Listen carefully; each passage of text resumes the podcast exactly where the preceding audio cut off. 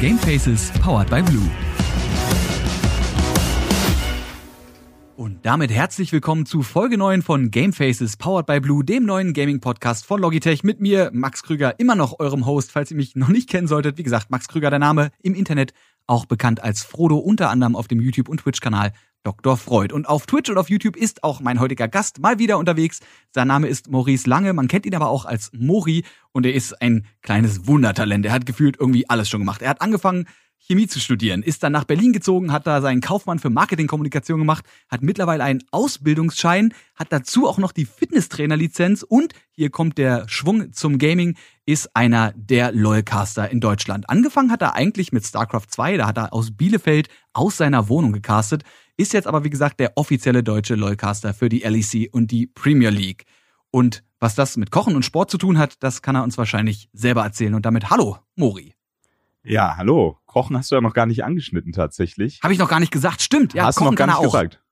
Er ist also er ist ein, ein Wunderkind, ein, ein kochender, sportmachender, LOL-castender Ausbilder, der auch zusätzlich noch äh, den BVB liebt und regelmäßig Blut spendet. Und Bücher schreibt und, äh, Und Bücher, alles. Kochbücher schreibt. Stimmt, schreiben kannst du auch. Du kannst nicht nur sprechen, sondern auch noch schreiben. Wer hätte es Medien. gedacht? Irgendwas mit Medien, wie das so schön heißt. Aber mit vielen Medien, mit alten Medien, wie Büchern und neuen Medien. Und Podcasts jetzt auch offensichtlich. Und jetzt auch noch ein Podcast. Das ist ja das, ist ja der völlige Wahnsinn. Du machst ja alles. Ich weiß auch ehrlich gesagt gar nicht, wo ich anfangen soll. Also ich, wollen wir einfach mit dem Kochen anfangen? ja, So? wie du magst. Also du, du hast ja das- das, Vorbereitungs-PDF, wie ich festgestellt Ja, habe. Ja, aber ich kann ja auch, CIA, FBI, machen, alle. Informationen. Ja, das stimmt. ich kann ja hier durch die Gegend. Lass uns mit dem Kochen anfangen, denn da hat's wahrscheinlich Okay. auch ein bisschen bei dir mit angefangen, denn das kommt ja bei dir aus der Familie. Dein Vater ist ja auch Koch und dementsprechend bist du dann, ich wollte gerade sagen, ins Kochen abgerutscht. Klingt, als ob das so eine kriminelle, äh, kriminelle Aktivität wäre. Ja, du bist Koch eigentlich, aber gar nicht gelernt, sondern du hast, um deine Ausbildung, äh, dein Quatsch, dein Studium zu finanzieren, äh, hast du gekocht nebenbei. Genau, also Gastronomiekind, würde ich sagen. Vater Küchenchef und wir hatten auch mal ein eigenes Restaurant und wie das so ist, Gastronomiekinder kennen das. Man sieht seinen Vater oder seine Eltern dann nicht wirklich oft, einfach weil das ein sehr fordernder Beruf ist und wir haben dann auch über dem Restaurant gewohnt und wenn man dann seinen Papa mal sehen wollte, da musste man runter in die Küche und das war super spannend, weil es war auch ein sehr gehobenes Restaurant. Das heißt, da hast du dann auch den lebenden Hummer mal gesehen, was sehr, sehr spannend war, gerade als Kind hatte man natürlich ein bisschen Respekt vor, aber die hatten immer so Gummibänder um den Scheren und äh, das sind dann super interessante Erfahrungen dazu, die riesigen Küchengeräte, solche Geschichten ging dann natürlich los, wie bei den meisten, so, ja, ja, geh mal in die Spülküche, da kannst du keinen Schaden anrichten. Aber selbst das ist ja spannend, weil so eine Gastronomiespülmaschine ist ja auch nochmal was ganz, ganz anderes. Und ja, dann entwickelt sich das so, würde ich mal sagen. Also man hat eine Leidenschaft fürs Kochen, allein durch die Familie. Ein Onkel von mir hat auch noch einen Partyservice und all solche Geschichten. Meine Oma hat dann da auch immer ausgeholfen. Und dann kommt das mit der Zeit. Dann merkt man, okay, man, man kann das ganz gut, hat die, die Leidenschaft dafür, probiert auch viel rum. Vieles geht auch schief. Ja, und als Student, ja, du kennst das ja auch, da ist man dann immer relativ klamm. Da war das auch noch nicht so mit YouTube und solchen Geschichten. Nee, da macht man äh, andere Sachen nebenbei. Ich habe äh, Messebau zum Beispiel gemacht, weil ich nicht kochen kann. Mittlerweile kann ich kochen. Ich habe auf, auf Messen also nicht nur vor Wut, ja. Nicht nur vor Wut, sondern tatsächlich auch Essen, was, was genießbar ist. Genau. Und ja, dann sucht man sich natürlich einen Nebenjob und klar, erst hat man dann bei Papa in der Küche ausgeholfen. Äh, waren natürlich auch so prägende Momente wie mit Papa mal Nudeln selber machen. Gerade als kleines Kind ist man dann sehr, sehr stolz, wenn auch die Stammgäste dann die Nudeln bestellen, weil man dann natürlich auch mal in Service gegangen ist. Und die Stammgäste kannten einen natürlich und haben dann gefragt, ja, was, was, was kannst du denn empfehlen? Und dann klei- klei- klein die Nudeln, so die ich gemacht habe. Ja, ja, im etwa so. Also mit, mit fünf, sechs Jahren, weiß nicht, wie alt war ich da oder sieben. Und dann, ich habe mit meinem Papa Nudeln selber gemacht. Ja, ganz stolz. Und dann haben die Nudeln bestellt und ich war richtig stolz. Ja, da, also man, man wird so ein bisschen geprägt, würde ich sagen. Und das geht dann halt in deinem Fall so Genau. weit, dass du ja jetzt nicht nur äh, on Stream und on Video kochst, sondern auch noch ein Buch geschrieben hast mit dem Namen Kochen läuft. Ja. Kochen läuft. Und äh, genau so ist das bei dir, ne? Kochen irgendwie Hunger, Bock auf was Geiles, wird gemacht. Ich habe dein Kochbuch ja damals schon gesehen, du hast mir damals schon die, die PDF-Seiten gezeigt. Da ist Ja. halt auch so ein bisschen, so ein bisschen Gamification mit drin, ne? Ja, klar. Also ich meine, man ist ja immer so das, das Produkt seiner Vergangenheit. Und es ist sehr schade, weil wenn du so ein trockenes Kochbuch, da gibt's ja zigtausende wie Sand am Meer und man muss sich ja auch abheben. Und dann bringt man auch seinen eigenen Stil logischerweise mit ein. Und bei mir ist das klar. Gaming, das heißt auch Kochen von Level zu Level. Das heißt, man hat die ersten Schwierigkeitsgrade, das sind noch einfache Rezepte.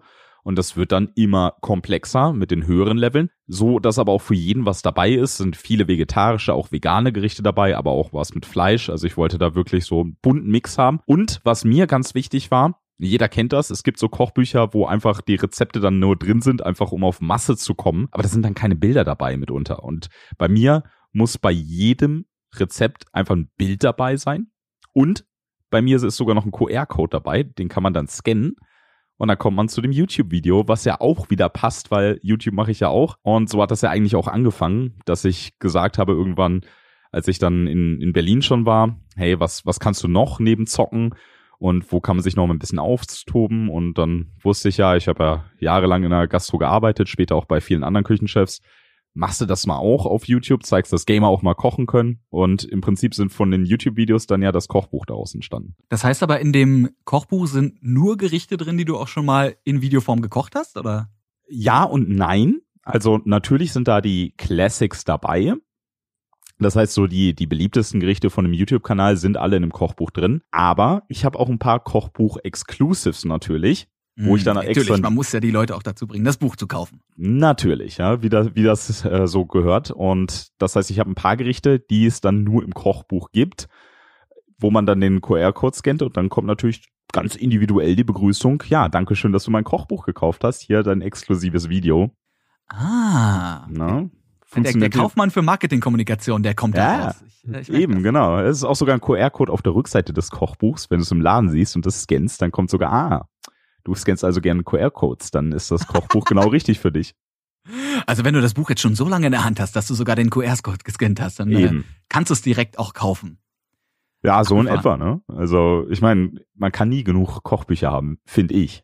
Das ist, das ist wahr. Und wenn die dazu noch so ein bisschen spezieller sind und da sind dann schöne Bilder drauf und vielleicht hinten noch ein schönes Bild von Mori, warum nicht? Du könntest ja für dein nächstes Buch theoretisch so eine Mischung aus Ernährung und Sport machen, denn neben dem ganzen Kochen, was du machst, hast du vor einer Weile, ist ja mittlerweile auch schon über ein Jahr, glaube ich. Ja. Ja. Zeit verfliegt, meine Güte. Über ein Jahr äh, bist du heftigst am Sporteln. Du hattest irgendwann den Moment, wo du gesagt hast, jetzt ich mache jetzt Sport oder was da passiert? Äh, ja, das war also, ich meine, ich war in meiner Jugend äh, tatsächlich sehr sehr sportlich, hab Fußball gespielt, Judo gemacht, all solche Geschichten.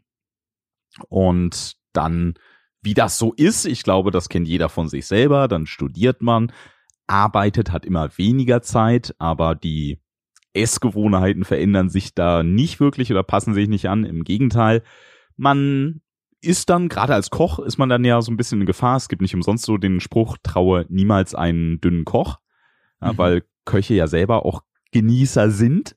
Und alles, was so mit Genuss zu tun hat, ist meistens auch nicht immer das Gesündeste. Man könnte ja meinen, Koch hat Ahnung und weiß immer, ne, wie man sich perfekt ausgewogen ernährt. Ja, in der Theorie weiß er das. Kann man ja auch wissen und man muss es ja trotzdem nicht machen. Ja, ja, genau. Aber trotzdem ist ja das, was besonders lecker schmeckt, meistens auch das, was nicht ganz so gut ist für die Hüften. Und dann, ja, war dann irgendwann immer mehr Mori da. Und äh, dann war sehr viel Mori da und irgendwann hat's dann natürlich Klick gemacht. Also ein Kollege von mir, Hendrik Ruhe von Instinct 3 mittlerweile, CEO, hat seine eigene Firma gemacht. Der hatte dann mit einer Diät angefangen, Ketogen. Meine Freundin meinte, hey, lass das mal ausprobieren. Und ich bin so jemand, wenn ich was mache, dann ziehe ich das durch. Und dann habe ich das halt durchgezogen, quasi die Ernährung komplett umgestellt und die ersten 30 Kilo abgenommen. Dann habe ich mir gedacht, okay, ich will mich aber auch nicht immer so, ich sag mal, einseitig ernähren. Will zwar schon auf die Ernährung achten und habe dann Sport noch mit dazu gepackt. Auch da wieder Ansatz Gamification kann ich nur mhm. empfehlen zum einen hatte ich One Punch Man geschaut mit der One Punch Man Challenge. Und zum anderen, ähm, meine Freundin hört sehr viele Motivationsbücher, weil sie auch selbstständig ist. Und da ist es dann so, dass so, so ein Ansatz war im Sinne von, okay, viele Leute scheitern einfach, weil man nimmt sich immer sehr, sehr viel vor. Am Anfang hat man noch sehr viel Motivation. Und irgendwann ist diese Motivation aufgebraucht, wie quasi dein Gehalt, ja, was dann nicht unbedingt immer bis Monatsende reicht. Irgendwann ist halt alle und dann kommt der Schweinehund durch und dann kommt man wieder in so einen, so einen Strudel rein, okay, ja, jetzt, jetzt ist halt auch egal und dann, dann klappt das meistens nicht. Und was macht man stattdessen? Genau, da war dann der Ansatz, dass man Motivation, weil es halt wie eine Währung ist, ähm, vermeiden sollte, sondern diese, dass man eher in Gewohnheiten denken sollte. Weil wenn du etwas erfolgreich in eine Gewohnheit schaffst, dann brauchst du dafür halt nicht mehr die Motivation. Wie Zähne putzen, da brauchst du dich auch nicht motivieren, das machst du ganz von automatisch. Und in den meisten Fällen, wenn es gut läuft, schon, ja. In den meisten Fällen, wenn es gut läuft, schon. Ich gehe jetzt natürlich von dem ne, normalen Durchschnittsmenschen aus, wie es sein so normal sollte. Zähneputzer. Genau, ja. Und, oder ich meine, jeder hat so Gewohnheiten, die er halt einfach macht. Ne? Vielleicht ist es ja bei dir was anderes, ich weiß es nicht. Wenn du einmal im, im Monat Schlafen, duschen gehst ja, oder schlafen gute- gehst, ne? Gute Gewohnheit. Nee, Genau. aber wie, wie, wie mache ich das jetzt mit der Gewohnheit? Also wie mache ich denn jetzt Sport zu meiner Gewohnheit? Klein Anfang ist, ist der Punkt. Also da war es dann, war auch witzigerweise mit Liegestützen das Beispiel. Wenn du halt direkt mit 100 Liegestützen anfängst, dann ist es dann so, ah, jetzt muss ich aufstehen und erstmal 100 Liegestützen, habe ich gar keinen Bock. Aber wenn du im Prinzip eine Liegestütze machst und das halt über einen Zeitraum vielleicht von ne, zwei Monaten plus minus, kann man natürlich nicht genau sagen, ist bei jedem anders.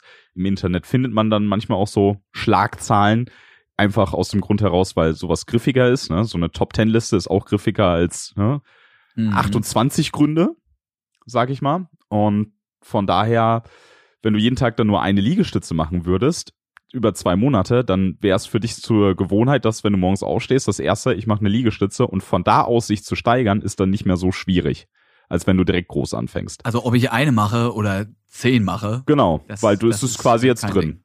Genau, das ist, das ist dann quasi eh als Gewohnheit geworden. Und ich habe natürlich gedacht, okay, ja, machst du so ein bisschen Gaming, baust das levelmäßig auf. Das heißt, Tag eins, wie gesagt, One-Punch-Man-Challenge ist ja direkt, ne, 100 Liegestützen, 100 Mhm. Sit-Ups, 100 Kniebeugen, 10 Kilometer laufen. Dachte ich, okay, kann man gut durch 100 teilen. Dann haben wir das mit den Gewohnheiten. Level 1, eine Liegestütze, eine Kniebeuge, ein Sit-Up, 100 Meter laufen. Das heißt, Tag eins habe ich das halt auch so gemacht. Man muss sich da auch so ein bisschen zwingen, weil man kommt sich doof vor und denkt, okay, jetzt kannst du ein bisschen mehr machen. Aber da ist dann auch wieder die Gefahr, okay, wenn du dann mehr machst, sagst du am nächsten Tag, oh, heute gar keinen Kann ich Bock. Ich, ha- weniger machen, ne? ich, ich, ich habe ja gestern, ja, ich habe ja gestern, nee, hab das dann quasi straight durchgezogen, Tag zwei, zwei Liegestützen, zwei Sit-Ups und nach 100 Tagen war ich dann bei 10 Kilometer laufen und das habe ich mir jetzt auch beibehalten. Natürlich mache ich jetzt nicht immer die One-Punch-Man-Challenge, weil dann fehlt auch irgendwas für den Rücken und so. Man, es kommt dann so ein bisschen mit der Zeit. Also das kennt man bestimmt bei vielen Leuten, die dann mit Sport anfangen. Irgendwann reden die sehr, sehr viel über Sport. Was einfach daran liegt, dass du dich damit beschäftigst mit dieser Thematik. Und das ist auch nicht so, dass man von Anfang an dann Experte ist, sondern das, das entwickelt sich halt einfach, weil man sich immer mehr einliest, weil man merkt dann die Erfolge und will dann auch wissen, okay, warum ist denn das so? Was kann ich noch machen? Ist das optimal? Wo kann ich mich verbessern? Und genauso wie wenn jemand ein Computerspiel installiert, am Anfang ist er vielleicht nicht so gut in dem Spiel, ja, installiert sich vielleicht Overwatch, aber am Ende redet er so nach, nach einiger Zeit sehr viel über das Spiel, weil Ich weiß merkt, überhaupt nicht, wen du meinst, Moritz. ich auch nicht. Also keine Ahnung, von wem du da jetzt gerade redest. Aber gut. Genau, und das ist, ist ja mit, mit Sport dann quasi genauso. Und dann in, mittlerweile gehe ich, gut, jetzt aktuell nicht mehr, aber ins Fitnessstudio. Hab äh, aber jetzt auch zu Hause sehr viel Geräte, ja, und dann, dann behält man das natürlich so bei. Also wichtig ist, dass man es so beibehält, dass es zu einer Gewohnheit geworden ist. Das ist bei mir. Mittlerweile habe ich 50 Kilo abgenommen, bin auf einem ganz ordentlichen Gewicht und jetzt geht es eigentlich nur darum, fit zu bleiben Das und zu sich halten, natürlich gesund zu ernähren. Also da kam dann auch das mit der Fitnesstrainerlizenz, das habe ich so ein bisschen nebenbei gemacht, gerade ne, während, während Corona und so weiter, Homeoffice. Und ich bin halt auch der Meinung, also ne, deswegen hatte ich auch irgendwann mal einen Ausbilderschein gemacht, dass man ja sein Leben lang nie auslernt. Deswegen ist es, finde ich, sehr, sehr wichtig, sich immer weiterzubilden. Ich werde es vielleicht nie brauchen, ich werde nie als Fitnesstrainer arbeiten, glaube ich Ja. zumindest. Aber warum, warum nicht einfach haben? Ja, genau. Wenn es dir für die Motivation hilft, dein Fitnesspensum quasi aufrechtzuerhalten, einfach, dass Ja. diese Trainerlizenz nicht vergebens gemacht wurde und du die eigentlich gar nicht zurecht haben darfst, weil du mittlerweile wieder ein fauler Sack geworden bist.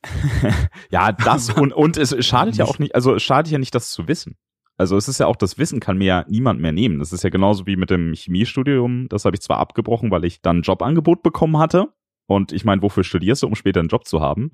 Ich habe es dann quasi ein bisschen abgekürzt und habe jetzt auch meinen Traumjob, wenn man so möchte. Aber es ist ja trotzdem so, dass mir das Wissen ja keiner nehmen kann. Und ich bin halt der Meinung, man, man kann nie genug wissen. Lass uns doch direkt mal über deinen Traumjob reden, denn das ist, glaube ich, das größte Thema. Ich meine, du kochst, wie gesagt, du machst Sport. nebenbei, aber das, was du am meisten machst, ist keine Sportklamotten tragen, sondern einen schicken Anzug tragen und in äh, schönster Manier laut durch die Gegend brüllen, wenn man es jetzt mal runterbricht. Du bist nämlich, für die, die es noch nicht wissen, ein Shoutcaster, also jemand, der Videospiele online kommentiert. Quasi der Bela Reti, bloß in bisschen krasser und in League of Legends. Ja, kann man so sagen. Wie, hast du damals angefangen? Also ich meine, ich habe vorhin schon gesagt, du hast StarCraft 2 in Bielefeld aus deiner Wohnung gecastet. Aber wie kommt man denn dahin? Wie kommt man denn auf die Idee, ich will jetzt professioneller Videospielkommentator werden?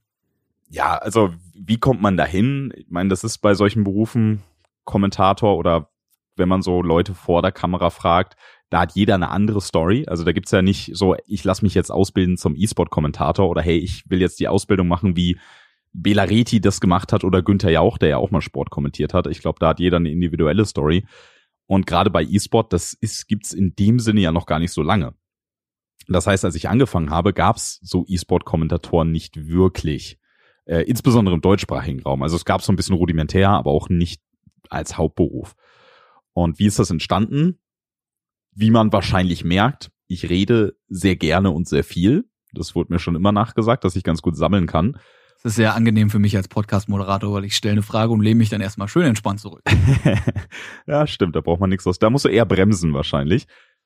Hier wird nicht gebremst, Vollgas, Mori. Vollgas, genau. Machen wir Vollgas weiter. Wie passiert es dann? Klar, man ist dann, studiert dann und wenn man dann immer noch nicht ausgelastet ist oder einfach einen Ausgleich braucht, zockt man auch ganz gerne, weil ich war schon immer ein Gamer. Mein, mein Onkel hatte immer die neuesten Computer damals, so dass ich, ich kann mich noch erinnern, mit vier Jahren das erste Mal Computer gespielt habe. Mit fünf Jahren hatte ich einen eigenen Computer, nämlich als er umgestiegen ist vom 386er auf den 486er, durfte ich den 386er haben. Und ja, das heißt, ich habe immer gerne gezockt und wie das halt damals so war, Clan Wars wirst du auch noch kennen. Das war so das Ding, bevor es Solo Queue und sowas gab, mhm. sich kompetitiv zu messen. Hat man das halt eben mit, mit Clan Wars gemacht weil man wollte ja auch wissen, wo man steht und so diese diese E-Sport-Ligen, das war ja noch alles Groundwork, das war alles im Aufbau. Und nur ist es so, dass man dann ja schlecht zugucken konnte, aber man wollte ja wissen, hey, wie wie steht's um meine Leute, wie wie stehen wir da, wie schlagen wir uns? Und Spectator-Plätze sind mitunter ja auch begrenzt. Und dann habe ich mir gedacht, okay, dann wisst ihr was, mein, ich habe einen leistungsfähigen PC, ich hatte Uni-Internet und ich habe mich natürlich so ein uh. bisschen auch immer für Technik auch interessiert und das, das ging gerade so los mit, dass sowas verfügbar war mit so Streaming. Es gab zwar noch kein Twitch und so, und dann habe ich mich, mich reingelesen, mir so diverse Software-Plattformen installiert, ein bisschen ausprobiert und das Ganze kommentiert. Und am Anfang war es dann so, dann hast du zehn Zuschauer. Das ist dein, dein Clan, der zuschaut. Aber dann beim nächsten Clan War kommt der nächste Clan mit dazu, weil die gehört haben, oh, guck mal, der kommentiert auch die Clan Wars. Dann hast du natürlich mehr Leute, die auch gegen dich zocken wollen auf einmal. Und dann sind es 20 Zuschauer. Und dann sind es nächste Woche plötzlich 40 Zuschauer, weil jeder noch einem Freund Bescheid sagt. Und ne, das, wie gesagt, Twitch gab's halt gar nicht. Das ging alles auch so über Community-Seiten und über Foren. Richtig oldschool. Dann waren es plötzlich 100 Zuschauer das nächste Mal. Und dann sind es 200 Zuschauer. Dann gibt's die ersten Turniere. Dann hast du 400 Zuschauer. Dann sind es 1000, 2000, 4000 und immer mehr. Ja, und dann plötzlich merkt man, oh, ja, das sind ja doch einige. Da kann man ja was draus machen ja, und dann war es so, dass ich dann Kontakt mit Kaldor damals hatte bei Freaks for Gaming. Also der war damals ja auch Warcraft 3 und StarCraft Kommentator. Man ist ins Gespräch gekommen und ich habe dann ein Jobangebot bekommen, nach Berlin zu ziehen. Relativ spontan Hals über Kopf, äh, nach Berlin-Spandau, muss man dazu sagen. Ja, und ist, das Be ist Berlin, ich sag's jetzt einfach mal. Ist Berlin. Gehört irgendwie Oder, dazu ja, manche würden ja sagen, äh, Berlin ist Spandau und aber das ist ja nochmal eine Kom das, das, war, das Fass machen wir jetzt nicht auf, sonst kommt ja irgendwie Herrn auf Blatt gleich durch die Tür gerannt und äh, verprügelt einen von uns und du bist es wahrscheinlich wahrscheinlich nicht. Ja, eben, weil wahrscheinlich alle, die was dagegen sagen. Hm, aber du weißt ja, wie das ist mit den Spandauern. Ja, und dann äh, bin ich nach, nach Berlin gezogen und äh, wollte aber natürlich, weil, wie gesagt, das es, es gab noch nicht mal Twitch. Das, das kam ein Jahr später, glaube ich. Und ich wollte was, was haben. Gerade klar, die, die, meine Eltern, muss ich sagen, haben mich zum Glück immer unterstützt und äh, haben gesagt, hey, wenn es das ist, was du machen möchtest. Aber man wusste ja noch nicht, hey, ist das was, was ich mein Leben lang machen kann? Wie, wie lange hält das? Wie groß wird das? Das dieses konnte ja noch, Internet, man weiß ja nicht. Internet, ich weiß ja nicht genau. Ja, aber ich meine auch, E-Sport liegen, weil es gab keine LEC oder LCS, wie es wie es jetzt ist, dass du als Spieler, ich meine, da hast du vielleicht Gehälter gehabt, warst du schon in Deutschland einer der besten, wenn du so, weiß nicht, 400 Euro maximal im Monat und da war es schon gut und da schon einen guten Vertrag gehabt, wenn überhaupt. Also das, man heutzutage kannst du da eine Null hinterhängen und mal drei nehmen bei bei den Profispielern mitunter ja, deswegen habe ich dann noch nebenbei parallel eine Marketingausbildung dann gemacht. Und das hat sich dann so entwickelt. Es ist immer größer geworden. Offensichtlich hatte ich da den richtigen Riecher. Man lernt nette Leute kennen und irgendwann sitzt du dann hier bei einem äh, Fotoapparat im Podcast. Klingt so, als ob das jetzt das Größte wäre, was je gemacht hast. Ich fühle mich geehrt. Das war mehr chronologisch als. Äh, okay, ich wollte gerade sagen. Weil ich also meine, es ist gesagt, natürlich die größte Ehre. Ich freue mich. Es ist mir auch immer wieder ein großartiges Vergnügen, mit dir zusammenzuarbeiten. Ich meine, wir haben ja auch schon mal zusammen gekocht. Wir haben das damals äh, vegan zusammen gegrillt, war auch sehr amüsant. Und wir haben auch auf der ESL schon zusammengearbeitet. Bei LOL, du als Hauptcaster und noch als Analyst und ich als jemand, der dann auf der Bühne steht und auch da wieder Fragen stellt und dann Mori einfach, die Mori-Maschine einfach rattern lässt. Aber du hast gerade eben schon gesagt, das hat klein angefangen und du hast das gerade so runtergespielt. Aber ihr seid ja jetzt mittlerweile mit, mit Freaks for You, mit Summoners Inn, die einzigen deutschen LoLcaster. Ihr seid ja die offiziellen LoLcaster für die LEC und die Premier League. So, das ist ja, ja jetzt, das ist ja schon was anderes.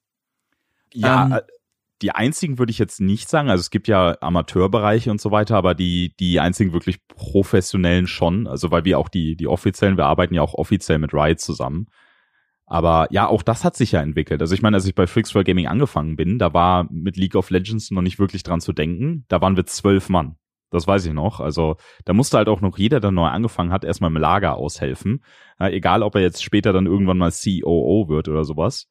Also mit unserem jetzigen COO habe ich damals im Lager zusammengearbeitet. Was war halt gerade so die, die Gamescom-Zeit und da musste halt jeder anpacken. Das war wirklich so Start-up-mäßig. Und ja, jetzt mittlerweile sind wir über 200 Leute mit Büros in diversen Ländern und natürlich krassen Studios. Das ist eine krasse Entwicklung und genauso war es dann auch mit League of Legends. Also das hat angefangen den, den Bereich mit Maximia. Der hat ja auch von zu Hause aus kommentiert, wie wahrscheinlich so viele. Auch damals mit, mit kleinen Cups quasi. Da gab's dann wenigstens schon Twitch und ähm, da gab's dann auch schon Freaks for Gaming, wo wir dann, ich weiß, weiß gar nicht, ob das hier mit, mit Namen, aber es gab ne so diese typischen Weekly Cups, sage ich mal. Mhm wo es dann vielleicht 100 Euro Preisgeld gab oder Ride Points und so weiter, was man dann kommentiert hat. Da wurde man noch in Skins bezahlt. Ja, genau. Ja, und dann hat man sich dann so ein bisschen so drumherum was aufgebaut und eine Community-Website. Auch wieder ne, mit Forum und all so einem Krampel. Und ja, letztlich YouTube Maxim natürlich. Dann haben wir irgendwann die, die Weltmeisterschaft beziehungsweise mit Riot gesprochen, dass wir das dann kommentieren. Das war dann 2014, durften wir zum ersten Mal. Da hatten wir aber auch noch Konkurrenz, andere Kommentatoren, nur weil wir waren die professionellsten. Professionell hieß, wir hatten gerade umgestellt von Webcam auf eine Kamera. Also damals war man ja schon krass, wenn man auf 27p gestreamt hat. Mhm. Hatten wir gerade umgestellt auf 1080p mit einer Kamera und wir hatten ein Studio mit einem Ikea-Regal. Ja, und die anderen hatten leider kein Ikea-Regal. Und, und die anderen hatten kein Ikea-Regal und Couch. Ja, der Unique Selling Point. Ja, ja, genau. Wir hatten dann die, die, ne, 18-jährigen, nee, 17 Jahre war da, 17-jährigen Sola Nico Linke, ja, der jetzt ja auch inzwischen schon ewig lang dabei ist in der Analyse-Ecke ein Max Hand of Blood, der dann extra Rentner-Interview gemacht hat und eigentlich auch noch ein kleiner YouTuber war. Und Weil muss man sich auch ich hab's fast schon wieder vergessen, aber das Rentner, das ist ja legendär. Ja, das, das ist so, so, so ging das los. Also der war ja, ich weiß gar nicht, wie viele hatte der 30.000 oder so auf YouTube. Also äh, auf jeden Fall deutlich unter 100.000 und war eigentlich auch noch relativ klein. Aber ich meine, Max ist ja auch noch so ein Ausnahmetalent. Aber da, das waren die Anfänge. Das ist wirklich wie, wenn man heutzutage sagt, so ein, so ein Steve Jobs, Bill Gates in der Garage. Im Prinzip war das unsere Garage. Eure Garage draußen in Spandau, einem kleinen Gebäude und jetzt mittlerweile habt ihr da irgendwie, mietet ihr das halbe Gebäude und daneben noch eine Halle und hier noch eine Halle und hier ein Studio drin und da ein Studio drin. Also wer schon mal da war, weiß ihr das. Also bei Freaks You Gaming, das ist halt, das hat absolut nichts mehr damit zu tun, wie man sich irgendwie ein YouTuber-Set vorstellt. Das sind halt professionelle ja, man könnte fast TV-Studios sagen. Nee, das, das, das ist teilweise krasser als viele TV-Studios. Also ich war ja inzwischen auch ZDF, Sky und so, hab da auch schon kommentiert, äh, Sky nicht, aber ähm, Sport 1 kommentiert und ähm, mitunter, also das ist jetzt nicht mal eine Übertreibung, sind unsere Studios moderner, weil wir können überall sogar 4K streamen, wenn wir wollen. Die Studios sind alle untereinander vernetzt und wir haben ja hier auch viele Leute aus dem TV-Bereich, die halt auch alle sagen, okay, das ist halt ja de der Shit, ja, was wir da haben. Vor allem muss man ja nochmal, das haben wir vorhin gar nicht gesagt, vielleicht muss man das einfach auch nochmal aufzwirbeln, wie denn Casting überhaupt angefangen hat. Ich meine, es heißt Shoutcasting, ist ja der komplette Begriff, weil es damals, war das Winamp? Ja. Ich glaube ja, bei Winamp gab es genau, bei Winamp gab es dieses Plugin, diesen Shoutcaster, womit man quasi ja so eigene Podcasts theoretisch erstellen konnte. Und man musste sich also damals, wenn man StarCraft casten wollte, und wenn man die offiziellen Matches zum Teil aus Südkorea casten wollte, dann hat man sich die Recordings dieser Matches rübergezogen, hat die abspielen lassen und hat eben per Shoutcaster äh, oder was das war, darüber kommentiert und das dann quasi als Video rausgerendert und dann eben in verschiedensten Foren auf verschiedenen Webseiten nicht live, sondern eben mit Verzögerung hochgeladen als Video on Demand. Ja, das Replay-Casting hatte ich auch noch gemacht, das stimmt schon. Das habe ich auch schon komplett verdrängt. Replay-Casting und dann hat man es damals veröffentlicht und wie live ausgegeben. Ähm, was aber auch krass war, das war aber dann eher über, über Warcraft 3. Walk TV gab's quasi. Das heißt, wenn du dann da das Live-Erlebnis, weil das Internet und die Bandbreite gab's noch gar nicht, wie du schon gesagt hast, deswegen hat man im Endeffekt eigentlich ein Internetradio gehabt mit diesem Winamp Shoutcaster und hast dir Walk TV installiert, was im Prinzip dafür gesorgt hat, dass du dass alle in so eine Spectator-Lobby rein konnten bei Warcraft 3. Und das heißt, wenn du E-Sport verfolgen musstest, musstest du das Spiel selber starten, selber observen quasi über Walk TV ähm, und hast dann das Internetradio laufen lassen. Musstest du natürlich so ein bisschen synchronisieren und konntest so quasi das Bild zum Ton. Und dann ist natürlich besonders geil, wenn du so, so alte Aufnahmen hast, wo es dann vor Ort in Korea oder was weiß ich was technische Probleme gab und die Sendung natürlich drumherum moderieren konnten. Aber du als jemand, der einfach nur das Recording zu Hause hast, nicht weiß, was jetzt passiert und du einfach irgendwie die Lücken füllen musst als Einzelperson, oh ja, die kein Produktionsteam hinter sich hat, sondern wirklich einfach gucken muss, okay, wie überbrücke ich jetzt eine halbe Stunde technische Probleme? Man kann zum Beispiel mal einen Song singen, da gibt's einige epische Momente aus der Vergangenheit. Aber ja, das ist mittlerweile alles völlig anders. Und mittlerweile kriegt man theoretisch, wenn man denn die Connector hat, also wie ihr zum Beispiel mit dem direkten Kontakt zu Riot, kriegt man ja den Feed. Man kriegt ja, ja den Feed direkt von Riot ähm, und kann sich dann quasi per Programm selber drüber setzen. Und das ist also die, die, dieser Schritt, diese Professionalisierung, die da stattgefunden hat, von ich muss mir irgendwo aus dem Internet das Game rippen und dann mit einem externen Programm darüber reden, das exportieren und irgendwo hochladen, zu ich krieg von der Firma, die das Spiel ausstrahlt, den Live-Feed und kann dann da live drüber kommentieren und das eben per Twitch mittlerweile äh, raus in die Welt und das auch noch live schicken als quasi offizieller offizieller Cast. Das ist halt krass. Ja, das ist, also ich meine, früher war es so, so das Größte, wenn dich mal der, der Publisher angeschrieben hat oder so. Also das, das weiß ich noch, als ich das erste Mal damals so mit Blizzard Kontakt hatte, dann war das so, wow, okay, krass.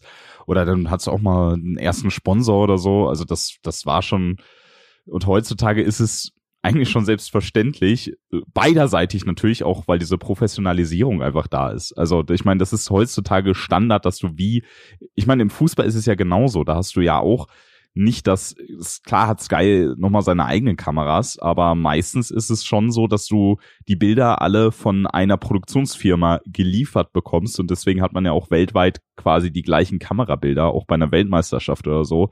Und das wird dann angeliefert und die Kommentatoren quatschen dann halt darüber und dann hat man höchstens mal für die, für die Replay-Szenen oder für, für so die, die Highlight-Videos seine eigenen Kamerashots noch, womit man das ergänzt. Aber das meiste ist ja auch wie im Fußball, da kriegst du das Bild auch angeliefert. Und gerade nicht nur in Zeiten von Corona, sondern auch schon davor hat sich auch da der Trend, dass die Kommentatoren oftmals gar nicht mehr im Stadion sind. Oder man macht halt auch einfach sein eigenes Event. Ne? Also als die Worlds ja. damals in Berlin stattgefunden haben, war es ja so, dass es leider keinen deutschen Slot gab. Also wir hatten natürlich Kommentatoren vor Ort damals in der, damals war es glaube ich noch die Mercedes-Benz Arena oder Utuworld. Genau.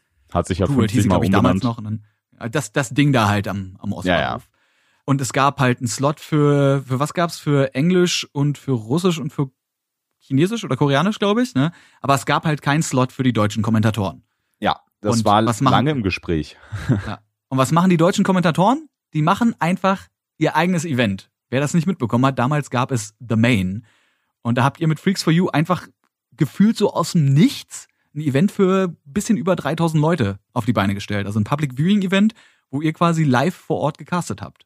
Genau, also es war lange natürlich im Gespräch, aber es ist natürlich auch viel hin und her gewesen. Also ob wir jetzt einen Slot bekommen, ob wir keinen bekommen, ob wir da was machen können. Und die Weltmeisterschaft war ja auch super schnell ausverkauft, muss man dazu ja sagen. Also das war ja, ich weiß, innerhalb weniger Tage gab es auch schon keine Tickets mehr. Und dann haben wir natürlich gesagt, okay, das ist aber doof. Und dann bei uns aus dem Studio, es ist die Weltmeisterschaft und die ist in Berlin. Das können, wir können nicht nichts machen. Und dann haben wir, ich glaube, es war wirklich so innerhalb von zwei Monaten. Mir ist nämlich auch so, weil ich habe das damals ja. mitbekommen. Ich hätte jetzt auch gesagt, einer oder ein bisschen mehr, maximal zwei Monate. ja, ja, genau. Es, es war, war, ich, ich glaube, also nicht mehr als zwei Monate, wahrscheinlich äh, eher sogar ein bisschen drunter, glaube ich noch, war das, wo wir dann wirklich final erstmal Bescheid bekommen haben, okay, kein Slot und äh, dann war auch im Gespräch, machen wir ein offizielles Public Viewing Event mit Ride und so weiter und so fort. Und ja, ne, wie das so ist hier, Verhandlungen, solche Geschichten, natürlich immer, immer schwierig, gerade bei so einer großen Firma, die dann auch immer alles über Amerika und so weiter. Und bis wir dann irgendwann gesagt haben, nee, wir, wir machen das jetzt einfach aufs eigene Risiko. Und weil, einfach weil wir auch Bock drauf hatten. Und die Frage ist natürlich, wie kriegst du in zwei Monaten, kriegst du da überhaupt Sponsoren ran? Auch die Halle, das ist ja auch ein Riesending. Also wir haben das ja komplett aus dem, aus dem Boden gestampft. Das, das habe ich halt noch nie erlebt. Das war auch so das Krasseste, was unsere Firma dann jemals gemacht hatte. Auch unser Chef so, ja, erstmal egal auf den Kosten. Ich meine, wir haben gut, gut gewirtschaftet quasi, hat dann viel natürlich wieder aufgefressen von dem, was wir das ganze Jahr, aber es war in dem Moment egal. Und ich würde sagen, wir haben da wirklich so, so einen Moment für die, für die Ewigkeit damals gemacht. Es war auch eins der bestorganisiertesten Events, in, auf, auf denen ich persönlich nicht nur in dem Jahr, sondern generell war. Also da lief alles so glatt. Ne? Ich war ja selber auch da. Bis auf einmal der Router. Ja. Für kurzer Inter ja, ich meine, was passiert. Also das war dann wirklich, äh, einer wollte sein Handy aufladen, plötzlich Überlastung im Netz und zack, war der Router mit dem Internetanschluss weg. Das sind dann aber so witzige Side-Stories. Gut, Essen hätte auch zum Beispiel, ich meine, da war's, da hatten wir uns auf die Halle verlassen, weil die Halle halt, hm, das sind ja dann auch immer Verträge, die du dann hast mit der Halle und die haben dann ihre eigenen Food Trucks und so, weil die wollen ja auch noch Geld verdienen, wie das halt so ist. Und wir haben dann gesagt, hey, das sind 3000 Leute, das ist krass. Ja, ja, wir haben da ne, Konzerte, wir haben da Erfahrung mit, mhm. ist kein Ding. Die haben das komplett unterschätzt gehabt. Also wie krass auch diese Community ist einfach. Es war ja auch komplett ausverkauft. Also diese, das, ja. das war die Arena Treptow, wenn ich mich recht erinnere. Genau, genau. Und das Ding war ja komplett, also wirklich bis zum letzten Punkt gefüllt. Die Leute standen ja zum Teil, also ich meine, ihr habt jetzt nicht überbucht, aber es war halt einfach wirklich die Leute, die ein Ticket hatten, plus die Leute, die von euch eingeladen wurden. Damals hat man, glaube ich, noch nicht Influencer gesagt, damals war die Welt auch noch in Ordnung. Da war es YouTuber noch, andere ja, YouTuber und Kollege, YouTuber, Freunde. Streamer und Kollegen und Freunde. Ja, ja. genau. Und, das, und ja, äh, Teilnehmer, ganz wichtig, denn ihr habt natürlich auch äh, für die Unterhaltung gesorgt. Ihr habt natürlich nicht nur die Matches übertragen und gecastet und analysiert vor Ort, sondern es gab noch ein Showmatch und das war damals mein allererstes Mal LOL. Da sind die legendären Doppelboots geboren. die Doppelboots, die direkt im nächsten Patch rausgepatcht wurden. Ja, ja, da äh, hat sich Frodo gedacht, ja, ich meine, man hat ja auch zwei Füße, also braucht man auch zwei Legendärer Schuhe. Call. ich habe ich hab halt wirklich einen Tag vorher noch mit einem Kollegen von euch damals, äh, mit Dani, Kumpel, habe ich am Samstag war das Event und ich habe gesagt, du, ich muss da bei dem Showmatch mitspielen. Ich habe vorher, glaube ich, kurz mal ein bisschen Heroes of the Storm gespielt und sonst nie irgendein MOBA in der Hand gehabt. Und meine, kannst du mir bitte am Freitag, wir machen jetzt Try Hard Friday und hab mir dann wirklich acht Stunden lang nur das krasseste Coaching geben lassen mit erstmal irgendwie zwei Stunden nur Last-Hit-Training. Und es hat sich, äh, ich weiß gar nicht, ob wir gewonnen haben. Ich glaube nicht. Ja, aber wir hatten alle Spaß. Also das war die Hauptsache und das war ja so cool. Also auch weil jeder Bock drauf hatte. Also das hat man also, auch ja. gemerkt. So jeder, auch die Leute, die wir eingeladen, alle hatten einfach Bock drauf. Und das ist, glaube ich, das musst du halt auch erstmal hinkriegen, weil heutzutage, ne, wir verwöhnen Influencer, muss man ja sagen, du gehst auf ein Event, das ist nichts Besonderes, so, du wirst eingeladen, so, und da war es ja wirklich so auf Ehrenbruderbasis, würde man heutzutage sagen. Das ist wahr, ja, stimmt. Das war alles ohne Bezahlung und einfach nur aber ja, ich glaube, ja. das war halt auch, weil man, weil man A in euch als, als Freaks for You und Summoners In, man hatte natürlich Vertrauen in euch. Und ich meine, wir kannten uns ja auch alle privat. Und wenn mir einer von euch erzählt, ey yo, wir haben jetzt hier ein Event äh, geplant, das ist halt voll geil irgendwie, habt ihr da Bock mitzumachen? Dann ist in den meisten Fällen die erste Antwort, die von mir und von den anderen Leuten kommt, so, lass mich in den Kalender gucken, aber ich sag jetzt schon mal ja und wenn es nicht passt, dann schiebe ich irgendwas und dann mache ich das, das passt. So. Ja. ist wie wenn wir Loot für die Welt machen. Das ist ein Charity-Stream, so, das ist halt auch so, ne? Das, das macht man einfach mit. Ja, das ist, steht bei mir auch schon direkt im Kalender. Also jedes Mal, wenn, wenn ihr announced, wann es ist, dann äh, wird es auch direkt übertragen. Also ja, das, das gehört sich halt auch so. Also ne, das ist für viele, die denken, diese durchkommerzialisierte Influencer-Welt, da, da ist man auch froh, dass es noch solche, solche Freundschaften und Kooperationen, ehrlich gesagt, gibt. Aber ja, das, damals. Weil wir uns alle schon so lange kennen. Ja, ja. Und damals der, der Spirit, das war halt auch super. Also ich meine, auch die, die Fans, da gibt's halt so Anekdoten oder Geschichten. Gerade bei so, so großen Events muss man ja teilweise echt so Angst haben mit, mit Garderobe oder, ne, von wegen, hier Mhm. kannst du auf meinen Platz aufpassen. Da weiß ich Stories von, die Leute sind ja auch ewig noch für Autogramme oder sowas angestanden oder auch teilweise, ne, für Essen. Und es ging ja auch ultra lange, das Event. Also wir haben ja richtig, richtig Party da gemacht und wo die, wo die Leute dann ihre Sachen haben liegen lassen, teilweise wildfremden Mann, äh, Menschen anvertraut, teilweise gar nichts. Und dann bist du hingegangen auf deinem Platz und deine Jacke mit dem Portemonnaie, was da offen rumlag, war halt immer noch da.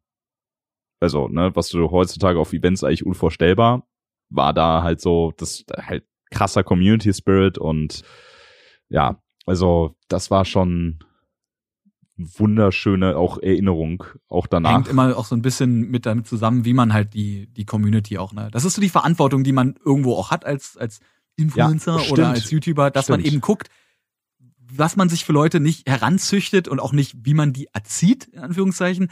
Aber trotzdem, man, man gibt ja was raus, was man gerne für Leute hätte, die einem followen und was man toleriert und was man nicht toleriert für Verhalten. Ja, vor allem, es war sogar noch im selben Jahr, stimmt, jetzt wo du es gerade noch sagst, mit, mit Community und so weiter. Im selben Jahr war ja noch auf der Gamescom, weiß nicht, ob du dich noch erinnerst, Last Man Standing. Das war Ähm, im selben Jahr? Das war im selben Jahr. Ach du Das Scheiße. damals noch, genau, das habe ich sogar noch für, für, ich weiß gar nicht, gibt's heute noch My Video? Das habe ich für My Video sogar noch live kommentiert. Last Man Standing. Oh Gott, oh Gott. Ja, ja, genau, auch so ein, so ein YouTuber-Event. Aber das, ja, das Last, war ja. Last Man Standing war quasi eine große damals von Pro7 bzw. Studio 71, dem YouTube-Netzwerk von Pro7 und Sat1, organisierte Live-Show in einer extra Halle auf der Gamescom. Riesenbühne, zwei Teams gegeneinander und gefühlt alles, was damals Rang und Namen hatte, war dabei und Ja. hat halt gegeneinander gespielt. Du hattest die Rocket Beans dabei, du hattest die, die Berliner Gaming-YouTuber, du hattest, glaube ich, ein Revi war dabei. Ich glaube auch ein Unge oder Äh, sowas war, glaube ich, auch dabei, Was, ein oder? Unge war, glaube ich, auch noch dabei, ein paar Luden, äh, natürlich die komplette Spandauer Bagage war mit dabei, also ein, ein ich glaube ich, Henno war bei ja, ja. nee, der war im Gegnerteam, gegen den musste ich Just Dance spielen und dann halt einfach wirklich in verschiedenen Videospieldisziplinen von Tekken oder Street Fighter war das, Ja, da war es über und Just. Dance gegeneinander auf einer Riesenbühne und das stimmt, du hast das sogar noch kommentiert. Ey. Ja, ja, genau. Also das kannst du mal sehen, ne? wie, wie lange wir uns kennen, wie lange das her ist alles schon. Genau, und das war das, das Last Man Standing. Das weiß ich noch, weil das war ja irgendwie nur so mit halb so viel. Das war ja, glaube ich, knapp über 1000 Leute nur. Mhm. Und die hatten ja richtig diese, diese großen Wellenbrecher als Absperrung zu den Fans, die ja da wirklich so ein bisschen, ne, ich meine, viele, du hast es ja angesprochen, so alles, was YouTube Rang und Namen hatte, sehr gemischte Community, die dann ne, wirklich so sich gegen diese Wellenbrecher auch gedrückt hatten. Und Ja, na, wenn du dann halt so ein, so ein Unge und so ein paar Luten da hast, die haben natürlich auch noch mal auch ein Ja, bisschen ja, genau. Fans natürlich, die einfach auch Eben. noch ein bisschen da Mut- also wirklich. das will das gar nicht negativ sagen, sondern Nee, die sind nee, halt nee, auch so, ja so krass motiviert und so, die sind so happy, wie auf einem Konzert von einer Band zu sein. Da geht's halt nicht so ganz geordnet zu, sondern die sind halt einfach hyped. Genau, So, und da da, hast brauchst du auch so einen viel, Wellenbrecher. Ja, genau, da hast du diese Wellenbrecher und richtig viel Security, das weiß ich noch. Und wir hatten ja bei The Main mehr als doppelt so viele Zuschauer live vor Ort, also über 3000.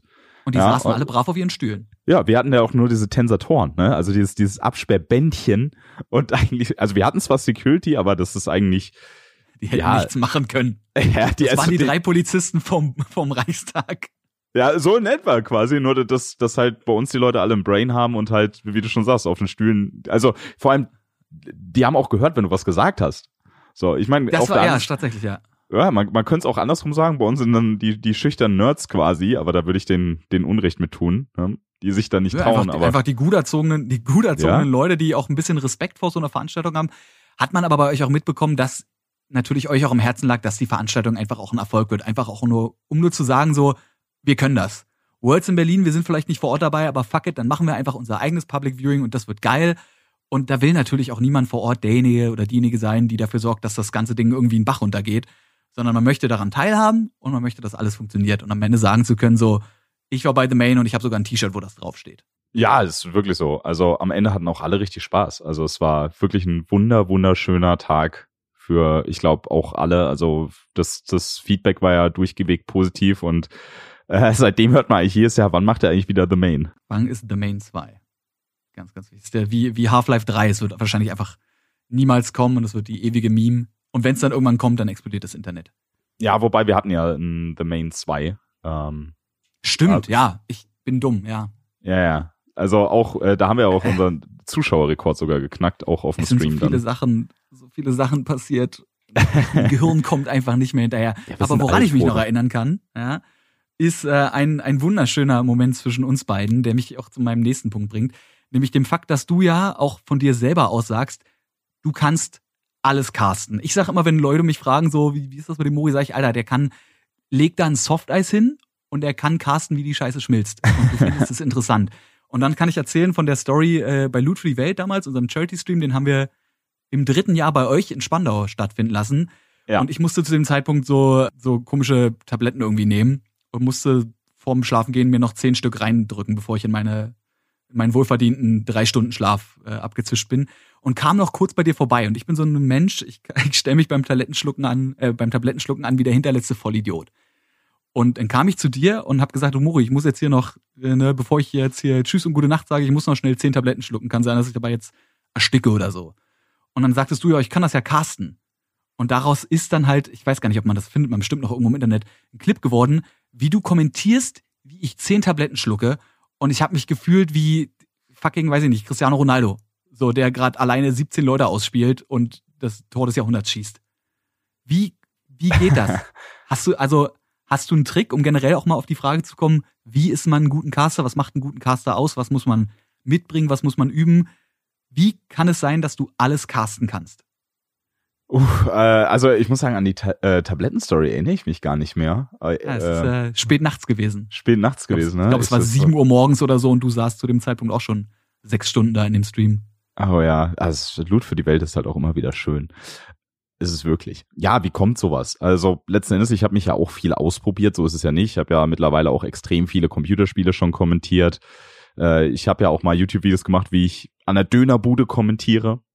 Aber grundsätzlich, wenn man dann sowas macht, vieles ist Erfahrung, muss man einfach so sagen. Und vieles ist auch Stimmtraining, was man mit der Stimme macht. Gerade als Kommentator hat man ja so einen bestimmten Duktus, sag ich mal, und eine bestimmte Tonalität. Und wenn man das dann bisschen anwendet, dann ist es im Endeffekt egal, was man sagt, weil das ist ja die Essenz des Kommentieren, gerade als Play-by-Play. Also für die, diejenigen, die es nicht wissen, es gibt ja ein Play-by-Play und es gibt einen Color-Kommentator.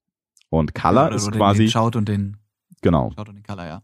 und der, der Color ist derjenige, der das Brain ist, der Wissen mitbringt. Das ist, macht man, also im englischsprachigen Raum ist das schon seit Jahren verbreitet. Im deutschsprachigen Raum hat man lange Zeit nur einen Kommentator gehabt. Jetzt langsam entwickelt sich das, dass man, ne, Sky und The Zone macht das ja auch schon standardmäßig, dass sie zwei Kommentatoren haben. Einer, der immer wieder richtig Analyse und viel Wissen mit reinbringt. Und das andere, was ich ja bin, klassischer Play-by-Play, der einfach nur so diese Geschichte erzählt von dem Spiel. Ja? Wie man früher auch im Fußball, der Radiokommentator oder sowas mit diesem ne? Kopfball abgewehrt aus dem Hintergrund müsste Rahn schießen. Rahn schießt. Also im Endeffekt erzählt er nur, was auf dem Feld gerade passiert. Ne? Dieses typische, was weiß ich hier, Müller über die rechte Seite. Müller, gib ab auf Lewandowski. Lewandowski, Kopfball und da ist das Ding zum 1 zu 0. Ja, Habe und da ich merkt jetzt direkt, also ich fahre gerade Auto und ich habe das gerade direkt so vor, vor meinem inneren geistigen Auge mir vorgestellt. Ja, genau. Und das ist dieses, wenn man es dann rüberbringt, ist es im Endeffekt gerade auch egal, was ich sage, weil ich erzähle ja eh nur gerade, was passiert und jeder kennt solche Szenen schon, hat nicht zum ersten Mal Fußball geguckt und sieht es ja, also ich meine, wenn man sich mal überlegt, okay, warum macht der Kommentator das? Weil das, dass er gerade den Kopfball macht, dass gerade ein Tor fällt, sieht doch jeder Zuschauer auch. Und die Aufgabe des Play-by-Plays ist ja diese Stimmung, die sonst im Stadion herrscht, nach Hause zu bringen, ins Wohnzimmer oder in die Kneipe.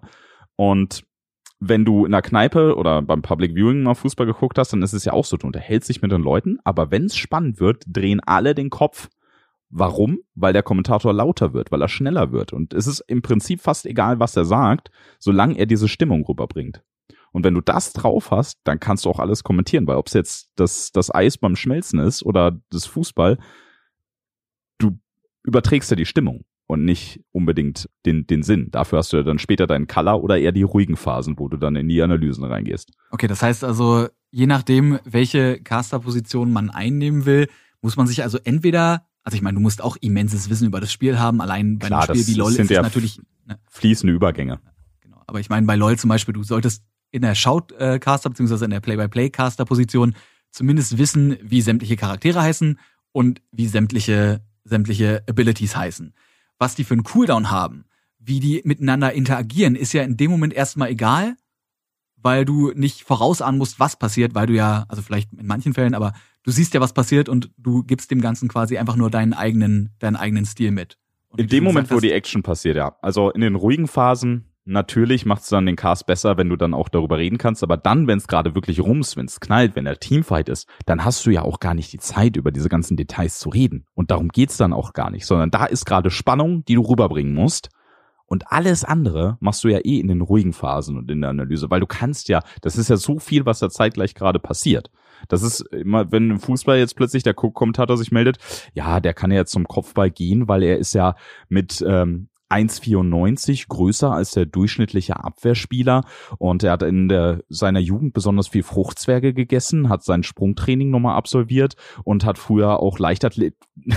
das, das haust ja in dem Moment nicht raus, wo es gerade darauf ankommt, dass das Tor gefallen ist. Das kannst du dann quasi sagen, in dem Moment, wenn das Tor gefallen ist und der Ball wieder zum Mittelpunkt gebracht wird. Genau. Nur, um Dann sieht man nochmal das Replay vielleicht und sieht dann, okay, ja, er springt halt tatsächlich höher, geht da zum Ball, dann gab es vielleicht einen Stellungsfehler oder einen Zuordnungsfehler in der Abwehr.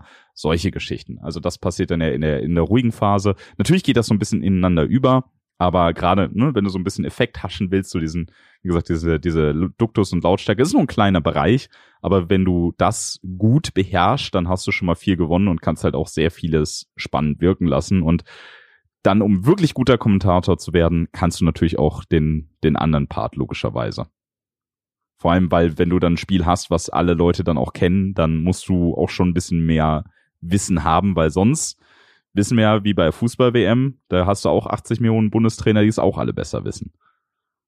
Ja, und da kannst du dann nicht mehr nur das Oberflächliche erzählen. Wichtig ist vielleicht dann auch natürlich die, die jeweiligen Memes, ganz, ganz wichtig, zu den Games zu kennen und Genau. vielleicht auch so ein bisschen, bisschen Hintergrundgeschichte zu den Spielern. Weil ich meine, es gibt legendäre Caster-Codes. Mir fällt natürlich jetzt in diesem Moment kein einziger ein, aber man geht auf YouTube, man gibt ein The Top 10 Best Shot Calls ever und man hat diese Momente, die man einfach kennt, die einfach wirklich in die E-Sport-Geschichte, könnte man ja sagen, eingehen. Hattest du so einen Moment schon? Hast du einen Casting-Call von dir, wo du sagst, das war so ein 200 IQ Gigabrain Wortwitz oder oder weiß ich nicht, du hast was vorbereitet und es ist perfekt eingetroffen. Hast du so einen Moment, an den du dich erinnerst, wo du sagst, das war der der beste Single-Satz, den ich je gecastet habe? Puh, das ist schwierig, weil ich habe echt viel und äh, ich meine, diejenigen, die mich kennen, wissen ja, ich zeichne mich auch so ein bisschen durch meine Sprüche aus, die mal mehr, mal weniger gut sind, aber da ist dann ein bisschen Quantität über Qualität. Zwangsläufig kommt dann ein bisschen Qualität. Einfach auch reinschummeln. Genau, manchmal kommt dann auch ein bisschen Qualität bei rum. Deswegen spezifisch, das ist halt echt so viel. Also meistens kriege ich dann auf Twitter oder Social Media oder so dann die Nachrichten, wo die Leute dann so einzelne Sachen entweder geklippt haben oder abfeiern, weil sie den Spruch halt gerade besonders witzig fanden. Wenn dann, oh, ich, also Alltime kann ich gar nicht sagen. Jetzt letztens hatte ich irgendwas so von wegen, der räumt besser auf äh, wie Marie Kondo und This Sparks Joy oder sowas, ne? Und heult, äh, holzt da wen um, quasi, und EU gewinnt gerade.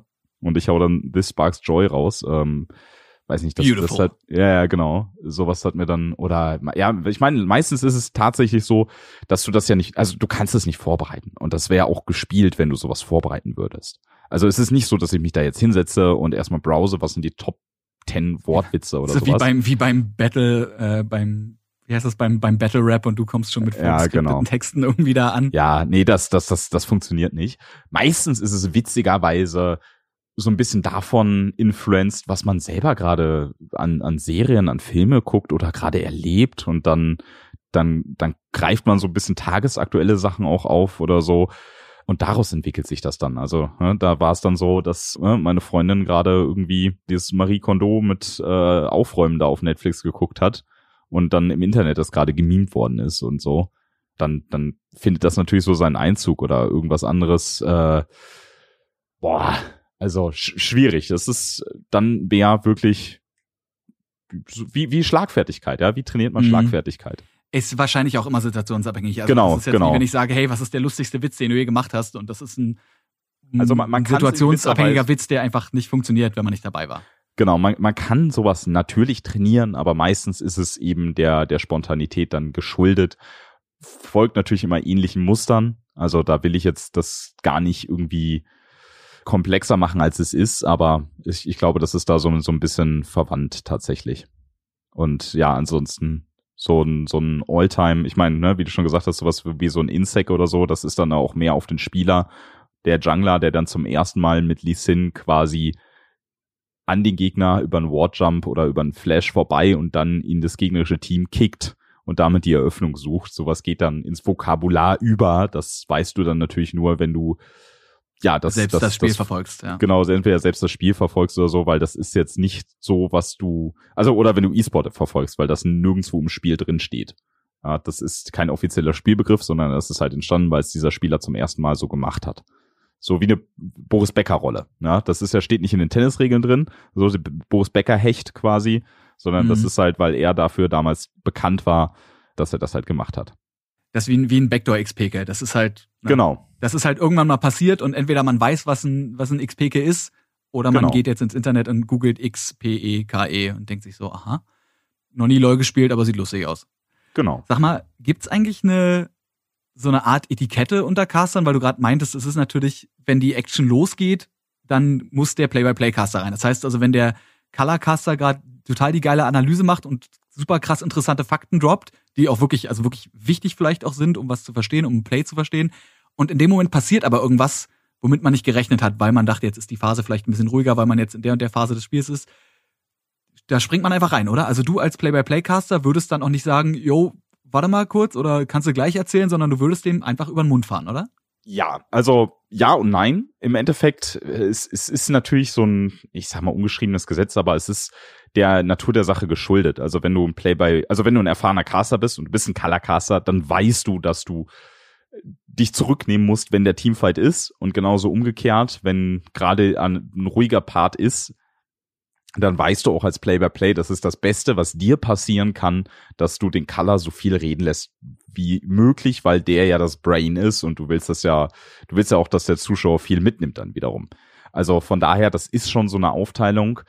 Über den Mund fahren ist eher selten bei uns mittlerweile, weil wir kennen uns alle sehr, sehr gut. Wir sind da eingespielt und wir wissen ja, wie es funktioniert. Im besten Fall hast du ja auch so, so ein Auf und Ab wie so eine Welle. Ja, das heißt, vielleicht, wenn der Colorcaster gerade dran ist und es bahnt sich was an, man hat ja auch so ein bisschen Erfahrung, weiß, okay, es könnte jetzt gleich zum Fight kommen, dann fängt der im besten Fall auch schon an, seine Stimme zu heben und macht dann quasi Space für den Play-by-Play, -play, der dann einsteigt.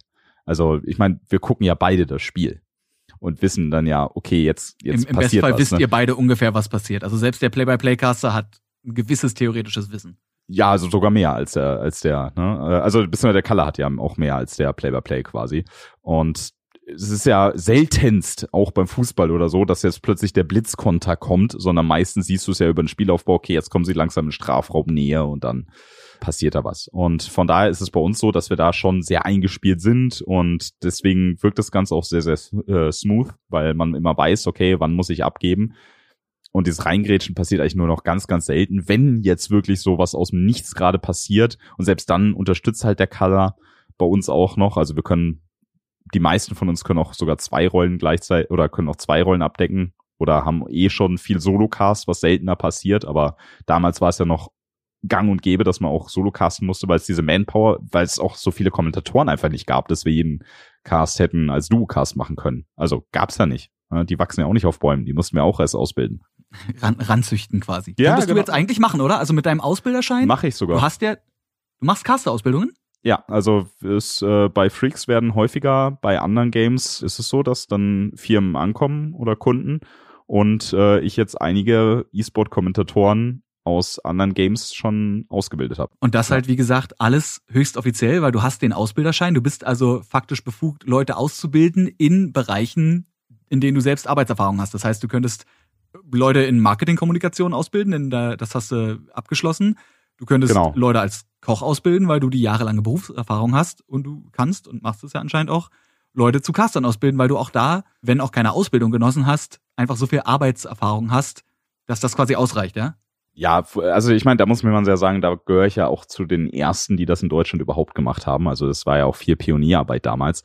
Der Unterschied ist aber, ist, ist dass E-Sports-Kommentator kein anerkannter Ausbildungsberuf ist, laut IHK. Das ist halt nochmal ein Unterschied. Also in Deutschland ist ja auch die Ausbildung geregelt, dass du ähm, ne, die IHK-Ausbildung. Das heißt, es gibt äh, einen Ausbildungsrahmen oder einen Ausbildungslehrplan, Ausbildungsrahmenvertrag etc. Das heißt, es ist ja schon festgelegt. Man kann jetzt nicht einfach sagen, ich äh, bilde einen Koch nach gut Dünken aus, sondern wenn er die Kochausbildung hinter sich hat, dann muss er die und die Kenntnisse haben. Oder wenn du Kaufmann für Marketing, Kommunikation lernst, dann musst du die und die Kenntnisse haben. Wie gesagt, bei E-Sports-Kommentator gibt's das jetzt so nicht, weil es, wie gesagt, kein anerkannter IHK-Beruf ist. Vielleicht sollte man das mal einführen, aber ich glaube, da gibt's auch zu wenig Leute, die diesen Beruf irgendwann ausüben, dass man dafür einen Ausbildungsberuf machen würde.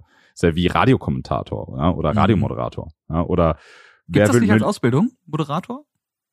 Also Boah. so allgemein? Wüsste ich, ich meine, also du kannst es ja angeben als, also ich also zum Beispiel. Ich kenne viele Radiomoderatoren und ich wüsste nicht, dass die da eine Ausbildung zugemacht haben. Also es gibt Sprecherausbildung und sowas, aber auch das ist ja, genauso wie so Synchronsprecher machst du ja auch keine Ausbildung, sondern du hast Du machst eine Aus, also du machst Kurse zum Thema richtig sprechen, Stimmpflege, Stimmtraining. Ja, also ja. viele auch, äh, viele haben dann äh, Schauspiele oder sowas oder Schauspielausbildung und sowas hinter sich gebracht, aber an sich, also es ist jetzt kein Ausbildungsberuf in dem Sinne. Genauso wie ne, so ein Günther Jauch oder so hat ja jetzt nicht Wer Millionär gelernt oder. Ich überlege nur gerade, weil ich bin ja, wenn ich jetzt so an meine Versicherung zum Beispiel denke, ich bin ja in der KSK, also in der Künstlersozialkasse, ähm, als Moderator. Ja, aber das ist ja ein Und, Unterschied das eine ist ja deine ist halt Berufsbezeichnung. Genau. Und das andere ist ja, ob es ein Ausbildungsberuf ist. Ne? Also ich meine, wenn ich, wenn ich Bock hätte und äh, jetzt ein Unternehmen gründen würde und deine offizielle Berufsbezeichnung jetzt äh, ne, persönlicher Leibeigener wäre, nur mit Bezahlung,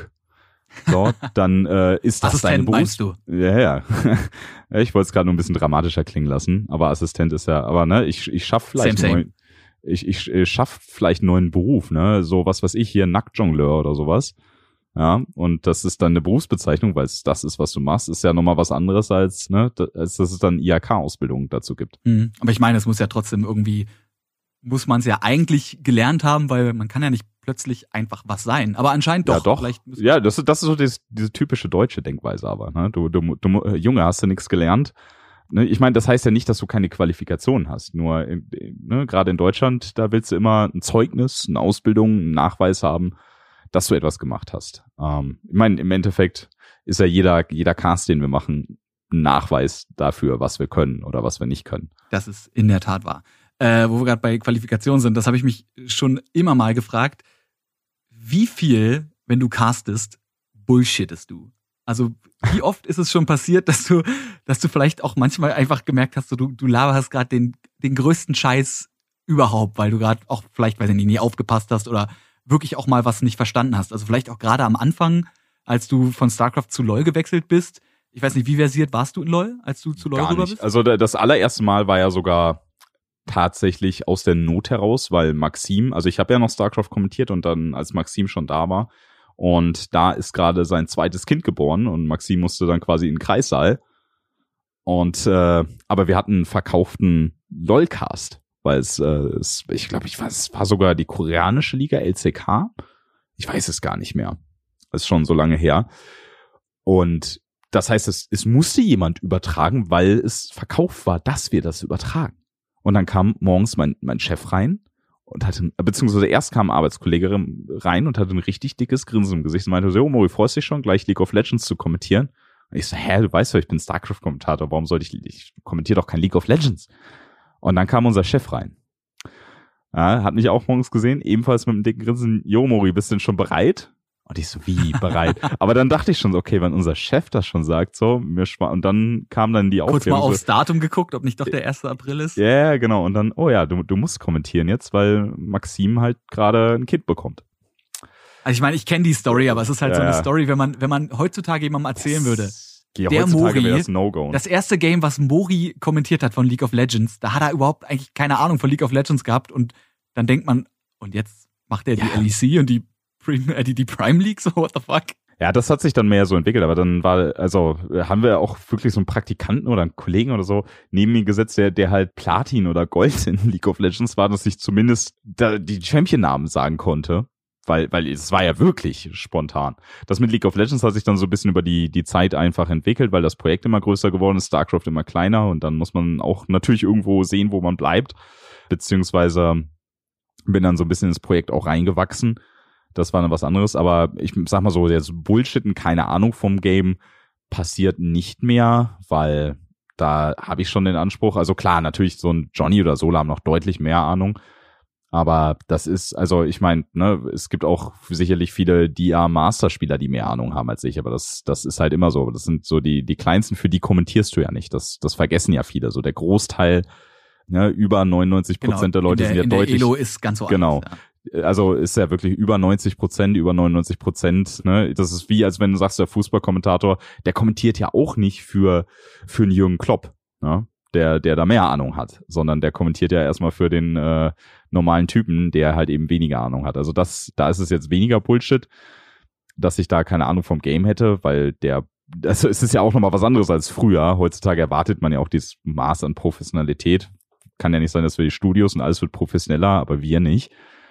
Was aber natürlich durchaus passiert, oder wenn das wirklich so, so eine Shitshow ist, mal umgangssprachlich formuliert, also wirklich so ein Spiel, wo die, die Spieler, dass das Niveau des Spiels relativ gering ist, so ein richtiges Ackermatch quasi. Und ähm, eine Clown Fiesta, wie man ja so genau, sagt. eine, eine Clown Fiesta. Dann ist es vielleicht auch nicht gerade die höchste Liga, die übertragen wird und dann vielleicht auch ein vergleichsweise unbedeutendes Spiel dann kann es natürlich schon sein, dass man etwas ja, es mehr salopp wird, beziehungsweise etwas mehr casual kommentiert. Also mehr also, auf den, auf den Unterhaltungsfaktor genau, als auf den genau. educational Part des Ja, des genau. Also dann, dann weicht man vielleicht auch noch so ein bisschen ab.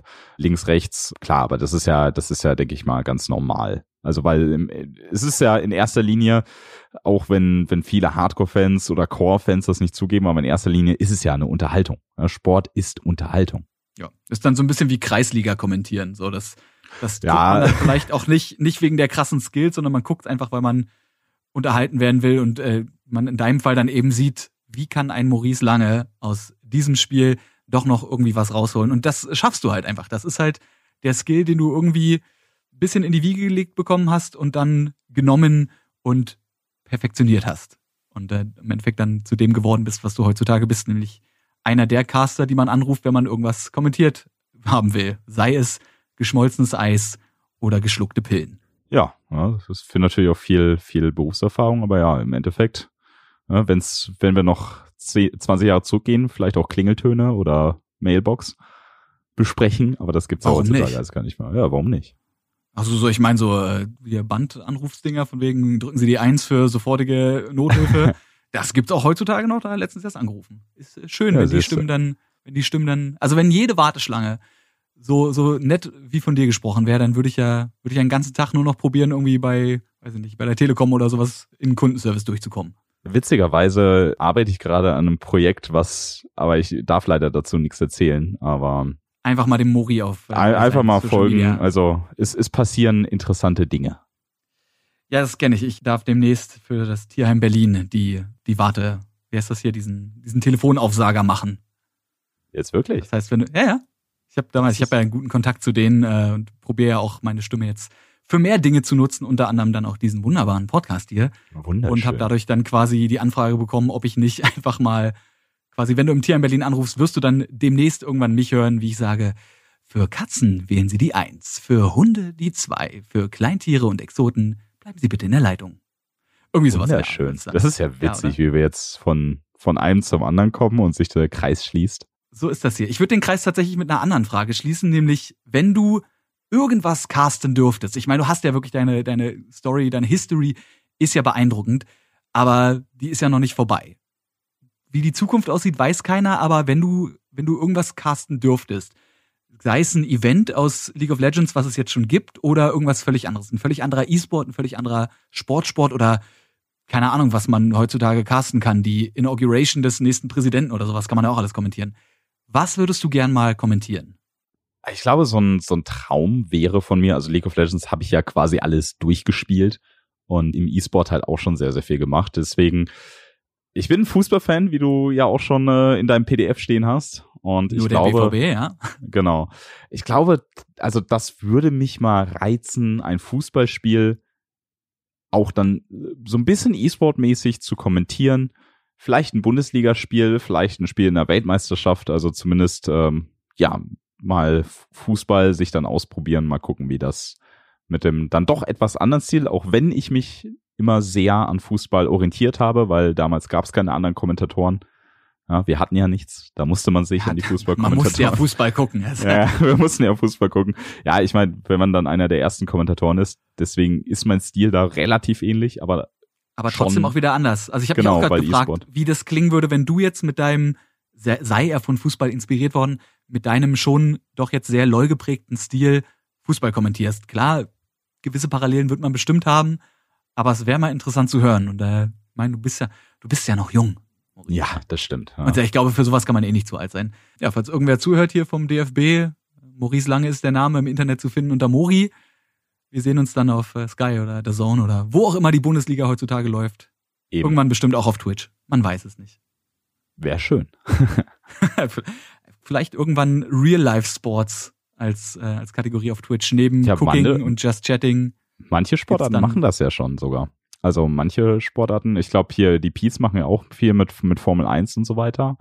Und ähm, es gibt auch einige Sportarten, aber gut, Fußball ist halt sehr durchkommerzialisiert. Da sind ja selbst die untersten Ligen mit Übertragungsrechten und so. Das, ja, Ja, da muss der Jeff Bezos einfach noch ein, zwei, drei Milliarden mehr verdienen und dann kauft Amazon irgendwann den DFB auf und dann hat sich die Sache.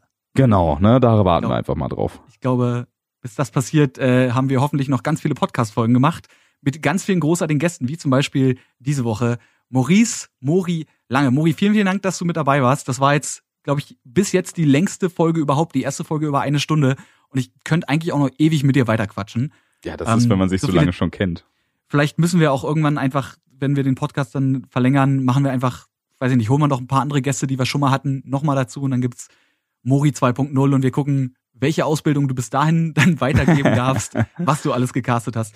Wir haben viel gelernt. Wir haben gelernt, was man als Caster können muss. Wir haben gelernt, was man machen kann, wenn man eigentlich als Koch groß wird und dann aber doch Marketingkaufmann wird, sich kurz für Chemie interessiert und im Endeffekt bei LOL landet. Sehr, sehr lang. Also wirklich, wir, wir waren ja gefühlt überall. Sport hatten wir auch noch. Schon wieder, siehst du schon wieder die Hälfte vergessen hier. Ja, das war Game Faces powered by Blue, euer neuer Gaming Podcast von Logitech. Falls ihr mehr Bock auf andere Folgen habt, dann klickt euch natürlich hier auf der Podcast-Plattform eurer Wahl durch alle anderen Folgen durch. Und unter dem Hashtag Gamefaces könnt ihr mir natürlich gerne auf Twitter unter Frodo-Apparat oder auch direkt logitech.de schreiben, wen ihr hier gern mal hören würdet. Alle Ideen also gern auf Twitter ins Internet. Ich sag jetzt nochmal vielen Dank, Mori, dass du dabei warst. Danke, dass ich dabei sein durfte. Und äh, wir sehen uns bestimmt hoffentlich irgendwann ganz bald wieder im Internet. Spätestens Falls ihr mehr Bock, Loot für die Welt oder sowas vielleicht. spätestens dann. Ja. Falls ihr mehr Bock auf Mori habt, wie gesagt, Socials haben wir euch auch in den Shownotes verlinkt. Ansonsten findet ihr ihn überall unter Mori und auf Summoners Inn, wie er alles, was mit LOL zu tun hat, kommentiert. Und jetzt aber danke fürs Zuhören. Wir bleiben unter einer Stunde, zehn Minuten. Wenigstens das kriegen wir hin. Euch noch einen schönen Tag und bis zum nächsten Mal.